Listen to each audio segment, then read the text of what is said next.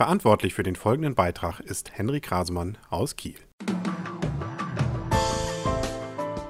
Herzlich willkommen zum Kielpot Nummer 1349. Die Kieler Woche ist im Gang und eins der Highlights ist vielleicht für einige der Muddimarkt. Was das ist, hören wir direkt vor Ort. So, ich bin jetzt hier beim Muddimarkt und neben mir sitzt so einer der Muttis, nämlich Lasse. Was ist der Muddimarkt? Ja, der Muddimarkt ist äh, dieses Jahr zum allerersten Mal auf der Kieler Woche und wir haben uns gedacht, dass wir vielleicht eine in gewisser Weise alternative Fläche schaffen, die nicht gewinnorientiert arbeitet, sondern halt äh, gemeinnützig ist und von Studenten organisiert wird.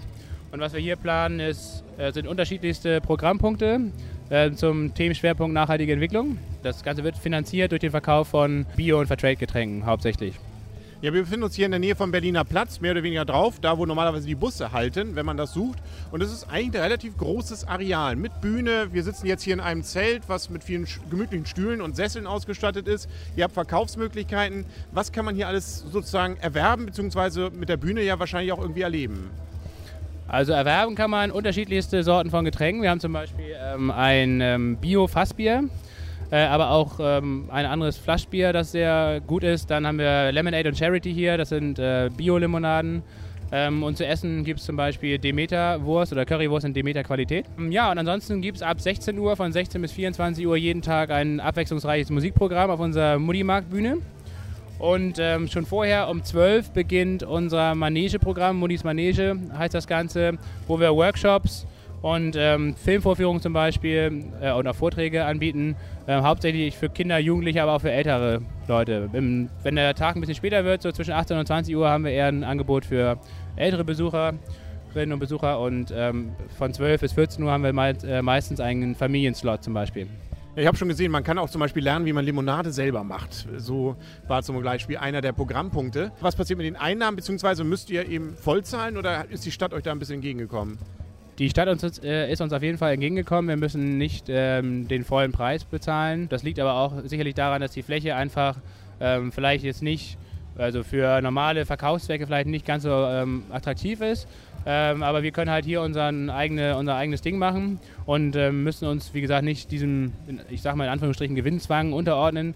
Äh, wenn wir natürlich am Ende einen Überschuss haben, dann wollen wir das ins nächste Jahr stecken, aber wir planen erstmal damit, dass wir keine Gewinne erwirtschaften. Wir arbeiten auch alle erstmal ehrenamtlich hier. Äh, wir sind halt im Kernteam neun Leute und äh, darüber hinaus sehr, sehr viele Helfer, die auf jeden Fall auch auf Gage oder auf Gehälter verzichten.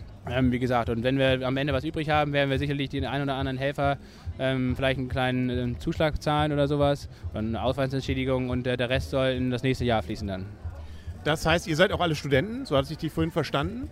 Der, der Großteil der, des Teams ist noch äh, nach wie vor an der Uni immatrikuliert und studiert in Kiel und Lüneburg. Und ähm, genau, der Rest quasi ungefähr, ja, ein Drittel des Teams arbeitet und macht sich dann äh, entweder an den Wochenenden, arbeitet die an den Wochenenden oder nimmt sie eine Woche Urlaub dafür. Wann seid ihr auf die Idee gekommen, sowas zu machen? das allererste Mal, die Idee kam vor zwei Jahren auf, 2011, als ich hier ein Praktikum im Rahmen der Kieler Woche gemacht habe und äh, das Seeburg oben eher am der Kiellinie organisiert habe.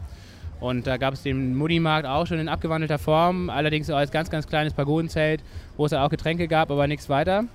Die Idee ist dann letztendlich daraus so ein bisschen, das war der Keim der ganzen Idee und dann äh, ist das halt ja mit, mit der Mitarbeit von vielen Leuten halt entstanden, äh, basierend auf diesem Getränkeverkauf, das halt so ein bisschen diesen Persiflage-Ansatz dass er genutzt wird quasi, dass wir dieses Discount-Motiv oder dieses Discount-Logo ähm, aufnehmen quasi, aber genau das Gegenteil von dem eigentlich machen, nämlich sehr hochwertige Getränke verkaufen.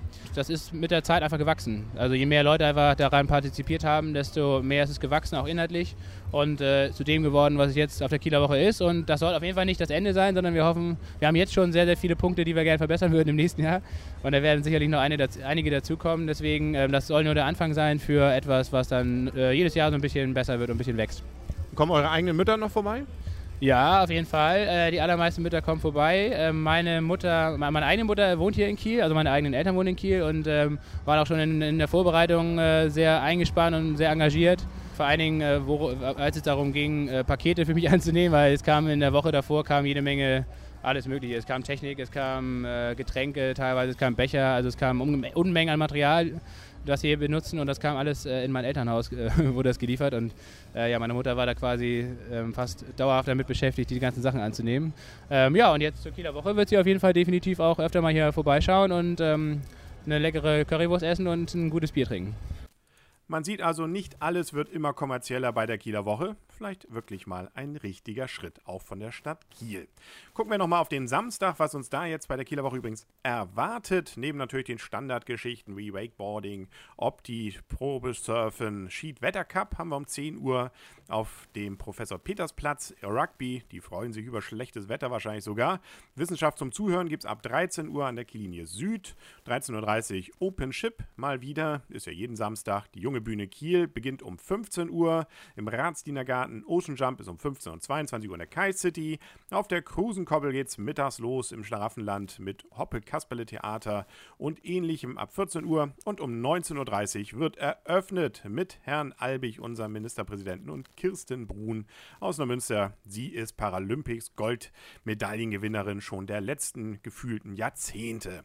1945 spielt dann dort Albert Hammond. Den kennt man zum Beispiel von It Never Rains in Southern California oder hat auch Lieder geschrieben wie One Moment in Time. 21.30 Brothers in Arms, das ist eine Dire Straits Coverband. Auf der Max-Bühne ums 21 Uhr, kleiner Tipp von mir, Scoreboot.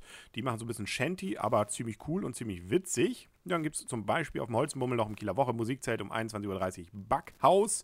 Lotto King Karl ist beim NDR. Ähm, Im City Park gibt es Two Blond ab 20 Uhr. Die machen immer richtig coole Stimmung.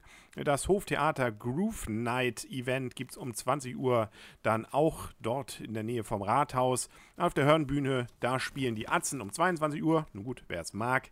Gegen Eintritt gibt es um 21 Uhr Tim Fischer bei Gewaltig Leise logischerweise wie immer gewaltig leise, ja, bei der Krusenkoppel. Um 22.15 Uhr, der erste Kinofilm, den wir kostenlos an diesem Samstag sehen können, ist Skyfall, präsentiert vom Cinemax. Und um 22.30 Uhr gibt es auch Night Glowing auf dem Nordmark Sportfeld. Ist ja immer Freitag, Samstag, Freitag, Samstag und am Mittwoch dazwischen.